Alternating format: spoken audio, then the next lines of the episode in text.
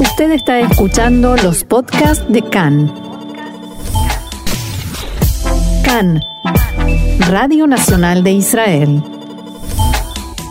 Son las 2 de la tarde 41 minutos aquí en la ciudad de Tel Aviv y es tiempo de tecnología, para lo cual ya tenemos en línea a nuestro experto Mariano Mann. Hola Mariano, ¿cómo estás? Hola, ¿qué tal? Bien, yo acá con hambre, no alcancé a almorzar, así que entiendo que vamos a hablar de comida y esto me va a ser bastante difícil, aunque se trate de comida de, mentira, diría, ¿no? Hablamos de carne cultivada. ¿Qué es eso? Así es, y ya no es de mentira, sino que es una realidad. Eh, sí, carne no, cultivada, ¿qué no, es? ¿No me vas a decir que un asado de carne cultivada ¿Es lo mismo? ¿Tiene el mismo hoy sale, hoy sale muy caro, pero en algún momento puede llegar a ser posible. El tema de los órganos puede estar un poco más complicado porque, bueno, en principio expliquemos de qué se trata. Eso, la sí, sí. Empecemos por el principio. Okay, es un proceso de, así como se hace el, el yogur, que se hace a partir de células lácteas de la vaca, bueno, en este caso se hace a partir de músculo animal, que puede ser eh, de carne bovina, carne ovina o carne de cerdo, depende del tipo que, de carne que se vaya a producir. Esto tiene que ver con un, un proceso que es como si fuera lo que se llama carne in vitro también o carne de laboratorio. Eh, cuando un, un, chico nace in vitro, eh, no se dice que no es un niño... No, no es de mentira. Exactamente. Bueno, en este caso lo que se, se desarrolla estas células musculares y se aplica alguna proteína que ayude a estas células a crecer. Las células, como todos sabemos, son eh, nuestra parte viva que crece, se desarrolla, se reproduce y luego muere. Cuando se mm. consiguen eh, las, las, células de, de, estas desarrolladas, de estas células musculares, ya no se necesita eh, más al animal, es decir, no hace falta matarlo, porque así como pasa con, ah. eh, con una, una vez que la, lo, que se llamaba la leche cultivada, una vez que se consigue la leche cultivada, ya no hace falta la, la célula anterior, sino que a partir de eso se puede volver a hacer. Bueno, hay diferentes formas de producir la carne cultivada, con células musculares sueltas, músculo estructurado, pero son apreciaciones un tanto científicas. Lo que sí eh, y, vuelvo a esto que decíamos de por qué cada vez es más real, eh, en estos tiempos en donde la pandemia de coronavirus está azotando al músculo, ya se ha generado una escasez de carne, que es un, una commodity que, se consume de forma diaria, donde hay exportaciones, donde hay todo un negocio que gira alrededor de eso que está por supuesto, forma parte de la industria alimentaria, una de las industrias que más millones eh, de, cualquier tipo de moneda mueven en todo el mundo. Eh, el problema es que también en, esta cuestión de cómo es que se necesita tanta gente para un mercado tan eh, enorme como es el, el, mercado de la carne, también salió a la luz en esta pandemia todo lo oscuro que es la industria de la carne. Es un mercado realmente horrible en el que se daña a los animales, al medio ambiente, eh, tiene todas las, las, las, aristas negativas de, de, cualquier industria se dan aquí en el, en el mercado de, de, lo que es la carne.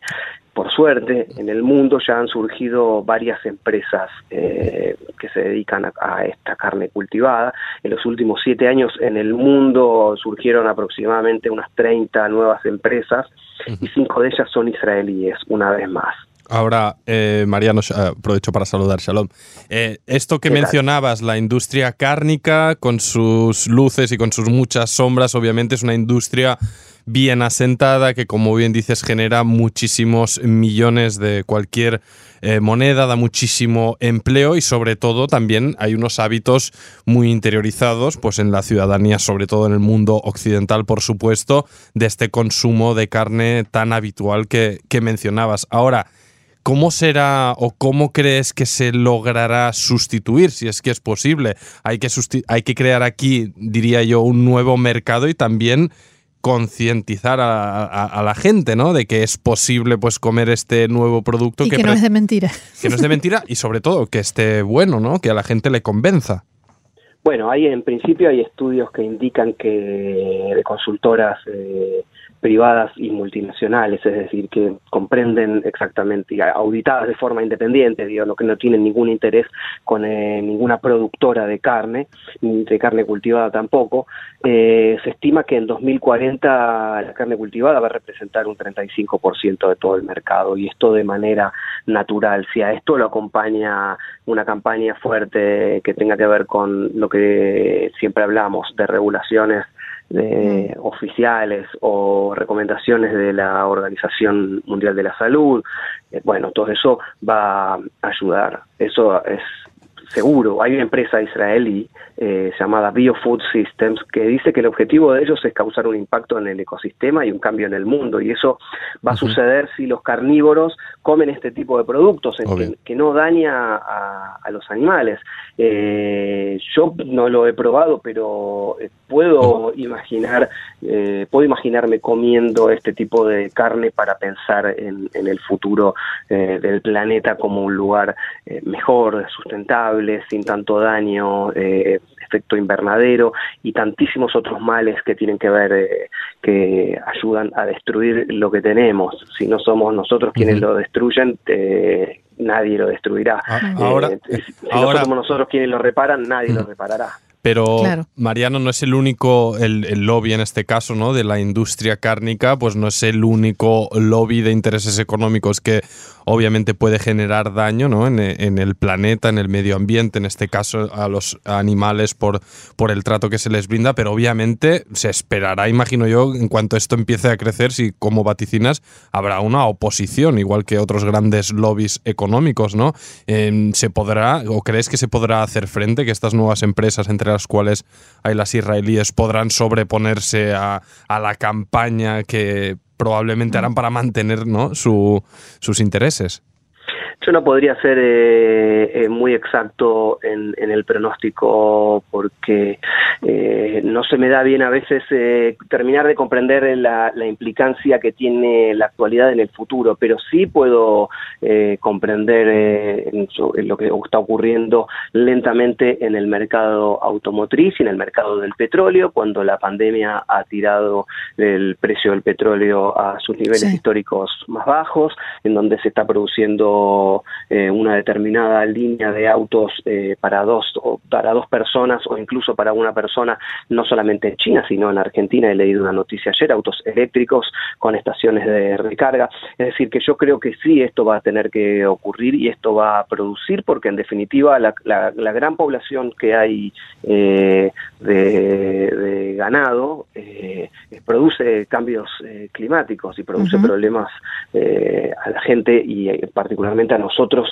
como humanos, como la resistencia a los antibióticos. Eh, entre el 70% y el 80% de todos los antibióticos que se administran a animales criados para la alimentación humana, después hace que nosotros nos enfermemos porque no nos hacen efecto los, antibióticos. Eh, Ahora, contanos por favor sobre estas empresas israelíes.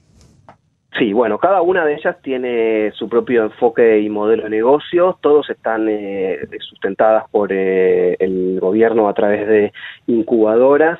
Eh, las técnicas son diferentes, como ingeniería de tejidos, como eh, impresión 3D, eh, como el, uso de bioreactores. hay diferentes ¿Impresión 3D, algunas que ellas pueden convivir entre ellas y de hecho ya hay algunas alianzas entre algunas de estas empresas. Mariano, ¿dijiste impresión 3D? Impresión 3D, ya lo habíamos hablado en su momento con lo que era eh, la impresión 3D de carne vegetal, que no es lo mismo y que un carnívoro... Por eso yo dije de mentira, pensando en eso que habías contado en realidad. No, no, que es, diferente. Es carne a partir del desarrollo de, las células y el, cultivo de la carne. Eh, hay una empresa particular que hace esto, es una empresa que se llama Mitec, un juego de carne en inglés y tecnología, es una mm. empresa emergente que está en Estiona, cerca de Rehoboth, el centro de ciencias del país, y tiene la impresión de 3D de carne bovina a partir de células del cordón umbilical cultivadas en, justamente en un bioreactor. Eh, esto es eh, realmente una tecnología que, viene a romper con un montón de, cuestiones que antes no se podían lograr. Acá no estamos hablando de clonar eh, un cordero entero para hacerlo en la cena de Shabbat, como un cuento de Borges decía que habían dos rabinos en Praga que hacían una invocación cada viernes para comer y, con el conjuro de la cábala podían crear un cordero. Aquí se, está, se habla de cortes de carne, no se habla de animales, no se habla de un Frankenstein. Entonces eso es importante poder eh, comprenderlo. Ahora, esta tecnología todavía no está en desarrollo, por supuesto. Desde la empresa misma dicen que esto tardará entre 6 y 8 años en desarrollarse por completo. Es decir, que mientras tanto hay que ir eh, avanzando en lo que tiene que ver con las regulaciones y legislaciones. Por ejemplo, esta empresa cuenta con eh, algunas personalidades eh, involucradas, como por ejemplo el ex embajador eh, de Israel en Estados Unidos, Dani Ayalon, o el químico y empresario serial